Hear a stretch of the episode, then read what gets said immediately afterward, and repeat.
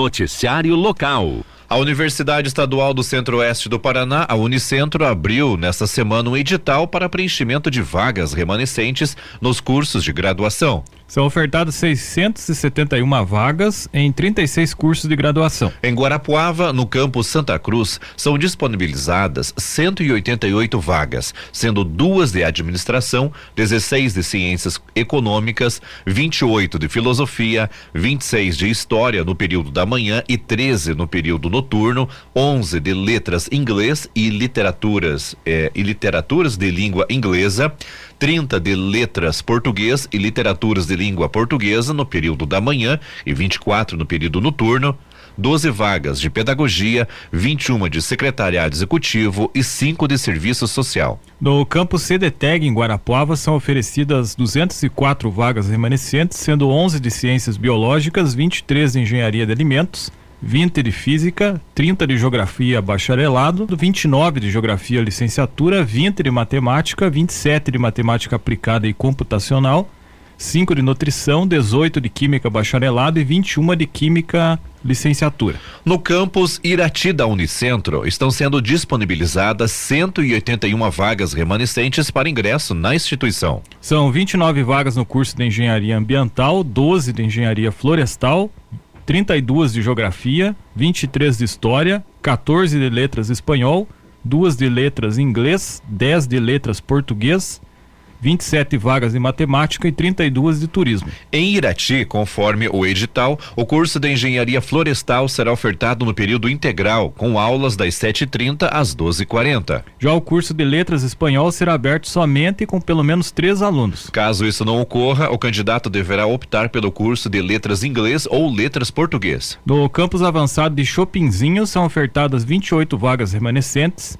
sendo 23 de pedagogia e 5 de administração. Em Pitanga, são oito vagas para o curso de administração. Prudentópolis oferta 10 vagas para pedagogia. Já na extensão universitária de Coronel Vivida, são 62 vagas disponíveis, sendo 34 de história e 28 de pedagogia. Os candidatos que estão nas listas de espera do vestibular 2023 podem concorrer às vagas remanescentes da Unicentro, assim como as pessoas que tenham realizado uma das últimas dez edições do Exame Nacional do Ensino Médio, Enem, desde que não tenham zerado a redação da prova, além de portadores de diploma de ensino superior interessados na obtenção de um novo título e estudantes que concluíram o ensino médio. Os interessados podem fazer a inscrição no site matrículas.unicentro.br até o dia 20 de abril. Abre aspas, os candidatos inscritos no processo de preenchimento de vagas iniciais remanescentes serão classificados primeiro dentro do grupo a que pertencem e depois numa lista geral de classificação.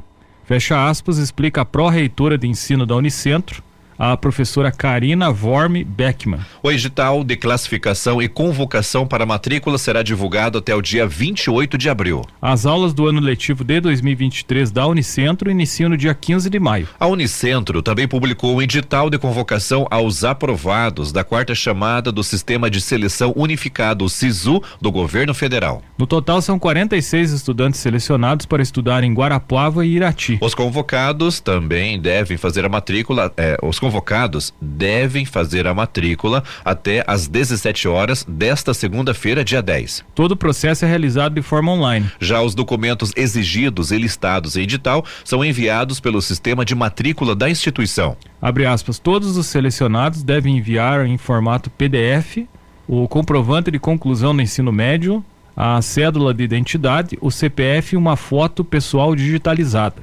Além disso, os ingressantes pelo sistema de cotas e pelas vagas reservadas a PCDs, que são pessoas com deficiência, devem observar as exigências específicas Fecha aspas, afirma a pró-reitora de ensino da Unicentro. Quem não apresentar a documentação completa perderá a vaga. A documentação apresentada será analisada pela diretoria acadêmica da universidade e o edital com o resultado das matrículas aceitas será publicado quarta-feira, dia 12, também na página de matrículas no site da Unicentro. Polícia.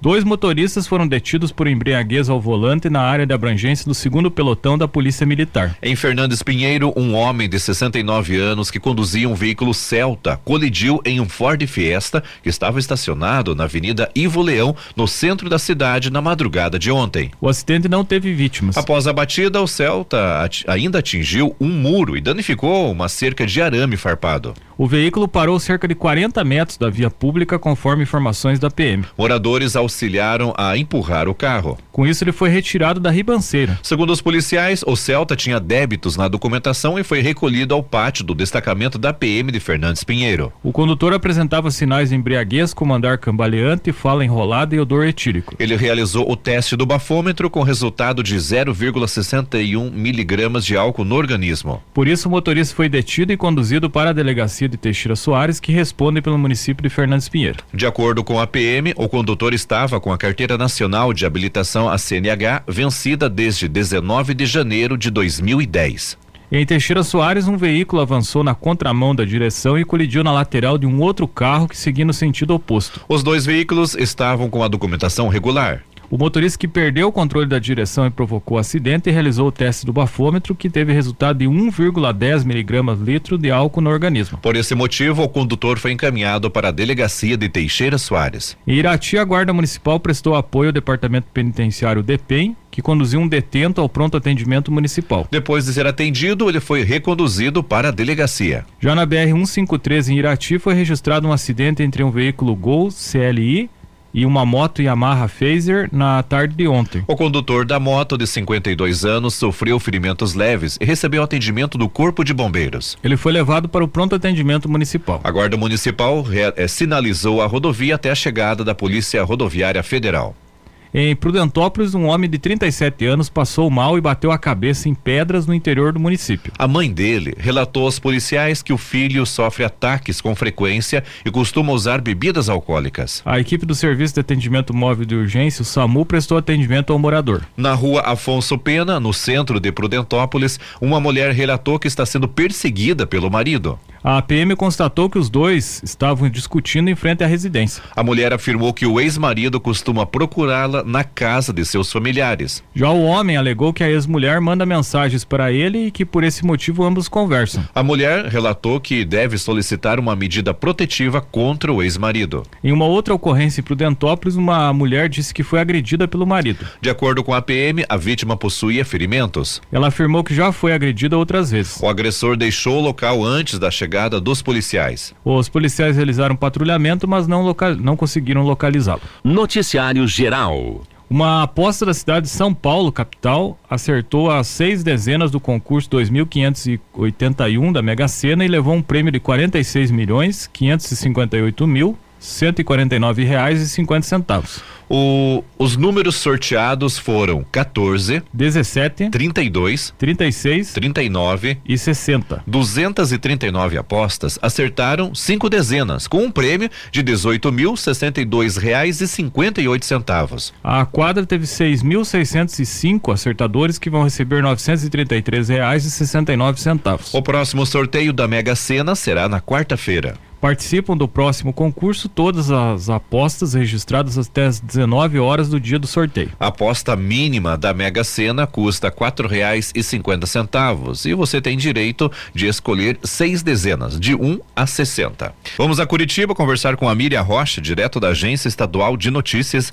O destaque de hoje: Secretaria lança projeto com foco na segurança e participação feminina no mercado do turismo. Conta pra gente, Miriam. Olha, Juarez, transformar transformar o Paraná em referência para o turismo de mulheres com a promoção de ambiente seguro e de reconhecimento do empreendedorismo feminino é a meta de uma ação apresentada pela Secretaria de Estado do Turismo eh, durante um evento promovido pela Secretaria de Estado da Mulher e Igualdade Racial. No encontro, que contou com a participação de diversas secretarias estaduais, o turismo apresentou uma proposta de criação do projeto Mais Mulheres no Turismo para fomentar a instituição de condutas de segurança para mulheres que viajam sozinhas no território paranaense, favorecendo assim a atração do fluxo desse nicho de mercado. O projeto é dividido em dois eixos. O primeiro consiste na criação de um código de conduta do turismo destinado à prevenção e ao combate ao assédio sexual e outras formas de violência contra mulheres no turismo. A empresa que preencher os requisitos e se enquadrar no código, ela recebe um selo Empresa Amiga das Mulheres no Turismo.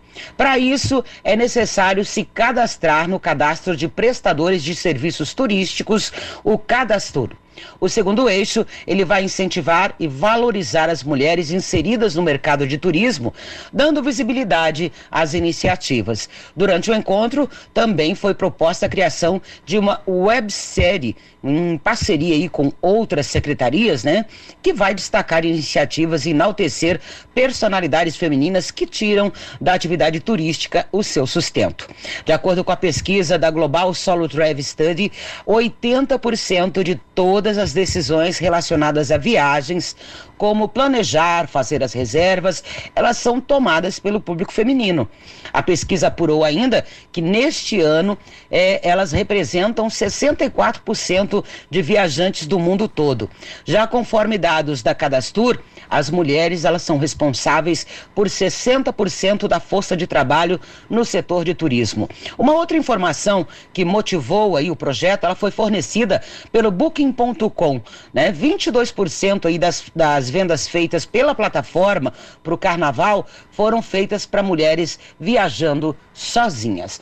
Bom, era essa informação que eu tinha para hoje, meus amigos. Um grande abraço a vocês. Ótima semana a todos. Amanhã eu tô de volta. Esporte. No Campeonato Paranaense Sub-20, segunda rodada, sexta-feira, tivemos no CT da UEPG em Ponta Grossa, o Operário venceu o Irati Esporte Clube por 4 a 1. Essa foi a segunda derrota do Irati em dois jogos na competição. Já o Operário conseguiu a segunda vitória e lidera o grupo C com seis pontos. Em contato com a nossa reportagem, o técnico do Irati, o Leandro Ribas de Carvalho, disse que os treinamentos antes do jogo foram focados na parte defensiva para diminuir os riscos de sofrer gols. Porém, segundo o treinador, os erros individuais comprometeram a equipe que levou quatro gols ainda no primeiro tempo. Na segunda etapa, Leandro diz que fez quatro alterações e percebeu que a equipe teve uma atuação melhor, que possibilitou marcar um gol e criar outras oportunidades. A saída errada na bola, a falta da marcação do atleta no momento ali da, da posse de bola do adversário. Então nós tivemos assim um, uma desobediência tática que resultou no, no, no primeiro tempo 4 a 0 para o adversário. Já no segundo tempo, né, no, conversando ali, a gente não foi para o vestiário, ficamos conversando ali na, no banco mesmo, até porque é um pouquinho longe, o vestiário do campo. Uh, ali mesmo a gente conversou, fiz quatro alterações, é, até por causa dessa desobediência eu mudei, fiz quatro, quatro substituições, né, ofensiva que mudou o sistema de jogo, né? Os atletas que entraram entenderam que era necessário obedecer essa parte tática e, e fizemos aquilo que não foi feito no primeiro tempo, onde o próprio operário teve menos posse de bola, a gente teve mais, mais chances de, de, de, de atacar o adversário. Eles chegaram duas ou três vezes no campo, no nosso gol, no segundo tempo, e nós tivemos a maioria do, do tempo, do segundo tempo, posse de bola até que fizemos um gol, tivemos mais chance de fazer, criamos mais, por obedecer mais taticamente, conhecendo a, a força ofensiva do adversário, nós conseguimos é, neutralizar aquilo que foi passado né, de forma tática e conseguimos fazer a parte ofensiva melhor, sabe? E, e eu acredito que se nós tivéssemos é, feito essa, essa, essa situação já no começo do jogo, do primeiro tempo, o resultado seria outro. E, e, os erros individuais que comprometeu, né? Um pênalti que, que, que foi desnecessário ali, né? uma saída de bola, que a gente estava com a posse de bola, é, uma desatenção é, na sobra, no escanteio. E eles são muito fortes na questão bola parada, né? Só que se nós tivéssemos obedecido, a gente não teria tomado o gol.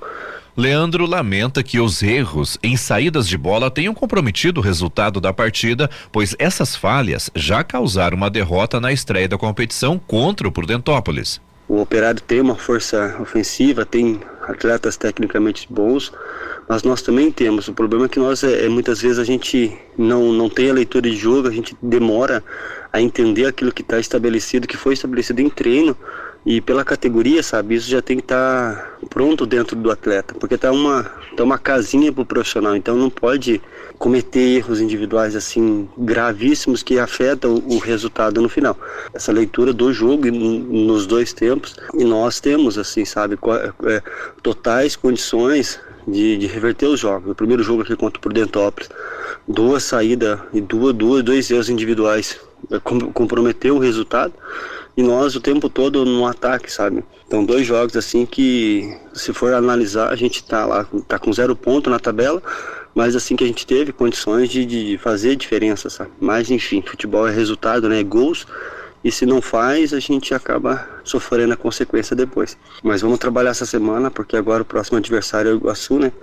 Para tentar praticar aquilo que, que a gente vem pedindo né, nesses jogos aí.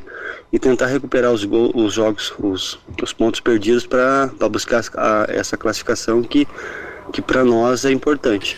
E no sábado teve outro jogo no estádio Newton Agibert em Prudentópolis. O Prudentópolis ganhou de 1 a 0 do Batel. O Prudentópolis conseguiu a segunda vitória no Campeonato Paranaense Sub-20. O time está em segundo lugar do grupo C com seis pontos. Agora destacando as finais dos estaduais, no Paranaense ontem, a Arena da Baixada em Curitiba, aconteceu o segundo jogo da decisão. Atlético Paranaense e Cascavel empataram em 0 a 0. Como no jogo de ida, o Atlético havia vencido por 2 a 1, assim, o Atlético Paranaense campeão pela 27 sétima vez. E dessa vez foi campeão invicto, teve 15 vitórias e dois empates na, na, na campanha durante a competição.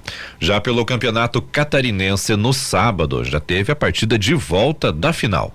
O Brusque perdeu para o Criciúma por 1 a 0. Na partida de ida, o Criciúma havia vencido por 1 a 0. O Criciúma foi campeão depois de 10 anos. O último título havia sido conquistado em 2013. E o Vilmar Guedes, que é o presidente do Criciúma, é iratiense, natural aqui da cidade, amigo do professor Antônio Jacopetti. E inclusive ele tem uma parceria, o Criciúma, com o Irati Esporte Clube. Então, parabéns ao Vilmar Guedes aí que conquistou o título lá pelo Criciúma. Pelo Campeonato Gaúcho, no sábado, o Grêmio venceu Caxias por 1 a 0. Jogo de ida foi 1 um a 1 um, o Grêmio foi campeão gaúcho pela 42 segunda vez, sendo o sexto título consecutivo. Campeonato Mineiro ontem, o Atlético Mineiro venceu o América por 2 a 0. Na partida de ida, o Atlético Mineiro já havia vencido por 3 a 2. O Atlético Mineiro conquistou o 48º título mineiro, sendo o quarto consecutivo. Agora os dois os dois campeonatos que tiveram reversões no, nas situações dos jogos. No Carioca, o Flamengo tinha vencido o jogo de ida por 2 a 0 contra o Fluminense. E, e ontem era, e era difícil, né, que alguém prevesse uma reversão desse placar, né? É, só que ontem o Fluminense venceu por 4 a 1 o Flamengo. O Fluminense foi campeão estadual pela 33 terceira vez, sendo o segundo título segundo título seguido e o segundo título seguido contra o Flamengo. Pelo Campeonato Paulista, aí teve no, na partida de ida, o Água Santa havia vencido o Palmeiras por 2 a 1 um. E ontem o Palmeiras goleou a Água Santa por 4 a 0 já no primeiro tempo estava 3 a 0 para o Palmeiras. E então o 25 quinto título do Paulista é do Palmeiras, sendo o segundo consecutivo. E Para... alguns torcedores, já eles vão pedir hino hoje, mas hoje é meio complicado, né? Que tem que tocar hino de vários times, então é, não, não tem como, né? Não tem como, né? Vai ficar difícil, né? Mas, enfim, né? O que, que resta é dizer assim, parabéns, por exemplo, aqui na rádio, o Rodrigo Zube, palmeirense, Hamilton Ferreira, o Anderson, né? Não sei se eu esqueci o outro aí, né? Mas um sei que tá acompanhando é o Vanderlei, né? O Isso. Vanderlei Cava, né? Esse não, você não falar dele, né, Vanderlei? então, parabéns a todos os palmeirenses, aos atleticanos, né? E também para outros torcidos, por exemplo, o Sidão é do, do Grêmio, né? Tá aí comemorando também o título do Grêmio e se tiver aí torcedores, né, do Noticiário Local. A Santa Casa de Irati anunciou na última semana que conseguiria pagar apenas 50% dos salários dos seus funcionários. O comunicado foi enviado aos funcionários por meio de um ofício que explica a falta de pagamento dos salários, que a falta do pagamento de salários é uma das consequências das dificuldades financeiras que o hospital está passando nos últimos anos. A expectativa da gestão é que os recursos estaduais sejam depositados nesta semana para realizar o, pa o pagamento integral. No entanto, para a gestão gestão do hospital, é preciso que os municípios da região aumentem o repasse de recursos para custear a manutenção da Santa Casa, incluindo o pagamento dos funcionários. O hospital é a referência de atendimento da região, especialmente nos municípios que não possuem pronto-socorro ou unidade de pronto atendimento UPA. Além disso, muitas pessoas da região procuram a Santa Casa para atendimento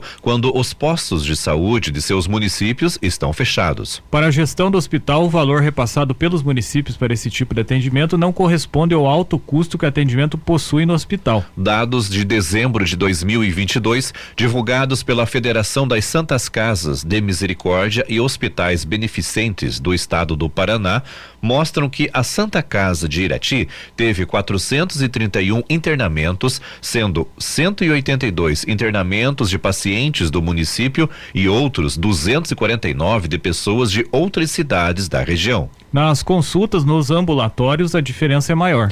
Das 2.799 consultas no ambulatório, apenas 249 consultas foram de Irati e 2.557 foram de municípios, eh, foram de fora do município. Em compensação, o valor que os municípios repassam mensalmente para os internamentos são fixos, independente do tempo que o paciente permanece no hospital. Atualmente, a Santa Casa recebe 510 reais e 24 centavos por paciente internado e os internamentos realizados por meio de convênios do Estado sobe para 725 reais. Para o provedor da Santa Casa de Irati, Ladislau Bresuti Neto, o valor é insuficiente. O custo, o valor médio é muito pequeno, quinhentos reais.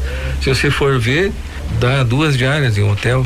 Acho que não dá para você ir jantar com, com, alguém com mais duas pessoas, você paga bem mais do que isso uma janta. E nós recebemos isso durante o mês. O diretor administrativo do hospital, Sidney Barankiewicz, também revelou que o custo médio para manter o hospital funcionando é de 2 milhões e 800 mil reais, sendo que 1 um milhão e 200 mil são da folha de pagamento bruta, incluindo todos os encargos. Desse valor, 800 mil são apenas de honorários médicos. Contudo, o hospital recebe somente 1 um milhão e 500 mil de contratos do governo do estado. Não paga nem a folha de pagamento e o plantão. Ah, mas você vocês têm muito funcionário. Não. O provedor revelou que nesta semana a diretoria do hospital deve buscar o conselho deliberativo para encontrar alternativas para a solução. A partir do dia 12 nós vamos conversar com o Conselho Deliberativo da Santa Casa para a gente ver qual vai ser o caminho que nós vamos seguir. Eu quero essa liberdade do Conselho para poder criar um, uma situação diferenciada e quem sabe aí a gente possa achar o caminho junto com a comunidade de Irati. Mas vai ser uma situação bem complicadinha porque nós precisamos urgente. A Santa Casa de Irati continua trabalhando com déficit de cerca de 400 mil reais por mês. De acordo com Sidney, o aumento de medicamentos e insumos, além da inflação em outros materiais básicos, tem dificultado com que o hospital mantenha o caixa após a pandemia. A gente vem trabalhando de lá para cá sem nenhum tipo de reajuste nos contratos com a Santa Casa. Não teve reajuste do governo estadual, não teve reajuste do governo federal. Tivemos uma ajuda nesse período por seis meses, onde a Prefeitura Municipal de Irati nos auxiliou com um repasse de 600 mil parcelado em, em seis vezes, foram seis meses de 100 mil reais. E com tudo isso, com todos os aumentos é, que ocorreram com energia elétrica, alimentação, o gás, medicamento material, reajustamos a folha de pagamento pelo, no mínimo pelo INPC. Então, com tudo isso, o hospital, mesmo absorvendo todo esse aumento, sem ter reajuste, a gente está conseguindo manter na casa desses 400 mil. Ladislau explica que a direção do hospital tem trabalhado para obter mais verbas para a Santa Casa. Desde 2013, né, Sidney? Nós estamos fazendo uma peregrinação em termos de solicitar apoio aos deputados, às autoridades constituídas, porque a gente sabe que a população em geral né, já está bem, bem penalizada através de impostos e etc. Então a gente e, ah, e vamos e estamos continuando atrás das dos deputados, dos prefeitos, né? E estamos batendo em cima dessa tecla de que haja um financiamento por parte das prefeituras, né? E o repasse de, de verbas parlamentares, né? Para custeio da Santa Casa. O hospital conseguiu melhorar a infraestrutura por meio de recursos públicos que auxiliaram na compra de equipamentos. Segundo o provedor, o desafio agora é manter as operações do hospital com a atual infraestrutura. O que falta é como manter a casa, como pagar as contas, como pagar o fornecedor. Que esse dinheiro teria que ter vindo através do pagamento dos procedimentos. Os reajustes que são necessários fazer do SUS, que há mais de 10 anos são, não, são, não são feitos, né? E não se tem condição de, de vislumbrar que esse seja, ocorra o reajuste, o acréscimo desse valor nas, nas contas. Segundo Ladislau, a Santa Casa tem realizado empréstimos para conseguir manter o pagamento e não aumentar o déficit do hospital. Hoje a Caixa Econômica é o maior dos nossos, colocar assim, financiador, né? Que devemos bastante para a Caixa Econômica. As nossas contas, elas estão todas elas equalizadas, né? Se, aonde até um, mês atrás, até no comecinho do finalzinho do mês de março, nós estávamos mais ou menos em dia. Agora nós estamos já devendo para fornecedor, estamos devendo para os colegas médicos, estamos devendo, vamos dever para os nossos funcionários, por causa que é falta desse dinheiro. O hospital tem feito o pagamento de algumas obrigações por meio de empréstimo, mas há outros direitos dos funcionários que acabam tendo atrasos no pagamento por falta de recursos. Segundo o diretor administrativo, a Santa Casa já realizou parcelamentos e atrasou alguns pagamentos desses direitos. O temor é que com esses pagamentos atrasados, o hospital não consiga emitir certidões negativas, correndo de é, correndo de não correndo, correndo risco, risco, né, de não estar habilitado para receber recursos públicos. Através de parcelamentos de INSS, fundo de garantia, imposto de renda, deixava de pagar, parcelava, pagava folha, pagava o médico, mas hoje chegou no momento que todos esses parcelamentos eles absorvem um valor de 400 mil por mês. É um valor muito alto. Se não pagar, não temos certidões negativas. Não tem a certidão negativa do Fundo de Garantia, do, da Receita Federal, do CADIM, se você deixar de pagar um, um, um, tribu, um, tributo ou uma conta vinculada ao Estado, não tem essa certidão. Então nós temos que pagar todos esses encargos. Durante a pandemia, o hospital chegou a receber doações e recursos públicos, especialmente por meio de emendas parlamentares, para auxiliar na manutenção do hospital. Porém, esses recursos deixaram de ser repassados justamente em uma época em que há um aumento nos insumos hospitalares, conforme Sidney. Pós-pandemia, parou-se. É, não conseguimos mais nenhuma emenda de custeio. Então, vinha essas emendas de custeio, a gente conseguia comprar o medicamento, comprar material, pagar um, um, um plantão médico e as, equalizava um pouco. Como já fazem mais de dois anos que essas emendas deixaram de, de vir, com o aumento dos encargos, nosso fluxo de caixa estrangulou-se. Hoje, o que o hospital recebe não é mais suficiente. O pagamento dos funcionários nesse mês só será possível após o recebimento de um recurso público do governo do estado no valor de 529 mil reais. De acordo com o diretor administrativo, esse recurso deverá ser liberado apenas esta semana, o que possibilitará o pagamento do restante devido aos funcionários. Temos ainda um convênio em andamento com o Estado, que é para pagamento de honorários médicos. Esse convênio foi feito em dezembro e existe uma promessa por parte do Estado de pagamento na semana que vem. Então, entrando esse recurso, a gente consegue pagar os plantões que ficaram, também foram pagos 50%, e o que vai entrar no início do mês, que é a contratualização, que é o contrato do Estado para atendimento do SUS, entra agora no início do mês a gente consegue pagar a folha de pagamento. Uma das alternativas para trazer mais recursos para o hospital é tentar conseguir que ele também atenda pacientes com câncer. O tratamento oncológico auxiliaria a Santa Casa a receber verbas maiores dos governos estadual e federal. No entanto, o provedor da Santa Casa destaca que para conseguir ter isso, é preciso adaptar o hospital e credenciá-lo para o atendimento. Os hospitais que partiram para a questão do atendimento oncológico, eles tiveram um incremento melhor, né? Isso a gente sabe também. Mas isso é uma coisa que é que é para daqui a algum tempo. Vai ter que haver credenciamento, ver a montagem da equipe, toda uma questão que nós não podemos fazer de um dia para a noite. Ladislau também relembrou que no passado já houve negociações para ter esse tipo de atendimento na Santa Casa, mas que acabou não dando certo. Questão da Santa Casa vir atender ou de alguma forma a oncologia, isso é uma questão que nós já tentamos no passado. Existe um, vamos colocar assim, é um uma norma operacional, né, que é a questão de criação de, de estabilizar é, núcleos de atendimento à oncologia, né, que são o NACOM, CACOM, que tudo isso tem número de populacional e na época que nós tentamos fazer isso, eh, nós estávamos aqui dessa população. Ali nós só conversamos mais tarde com o Adriano sobre algumas situações que nós podíamos fazer e parou por aí.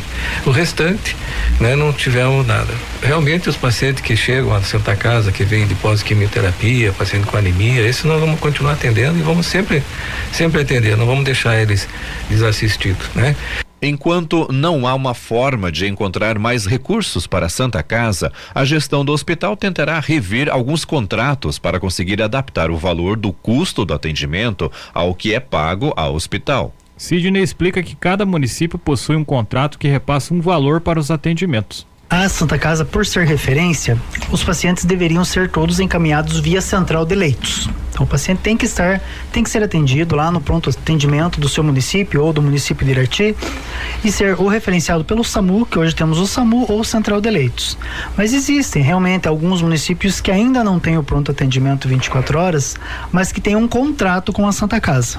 Tem um contrato onde no horário que o, o pronto socorro, o pronto atendimento deste município está é, não está em funcionamento ou está fechado, o paciente que vem até a Santa Casa de Irati é atendido, seja de emergência ou ou atendimento básico, mas é pago. Então isso esse município acaba pagando. O diretor administrativo revelou que realizou uma pesquisa em outros municípios com hospitais do mesmo porte que a Santa Casa de Irati e verificou que há diferenças entre os contratos realizados em outros locais. É o caso de Telemaco Borba, que recebe cerca de 900 mil por mês dos municípios para realizar os atendimentos quando o pronto-socorro ou pronto-atendimento está fechado ou é inexistente. A situação é diferente do que em Irati, onde a Santa Casa recebe 32 mil do governo do estado para manter o pronto-socorro aberto para outros municípios, conforme Sidney.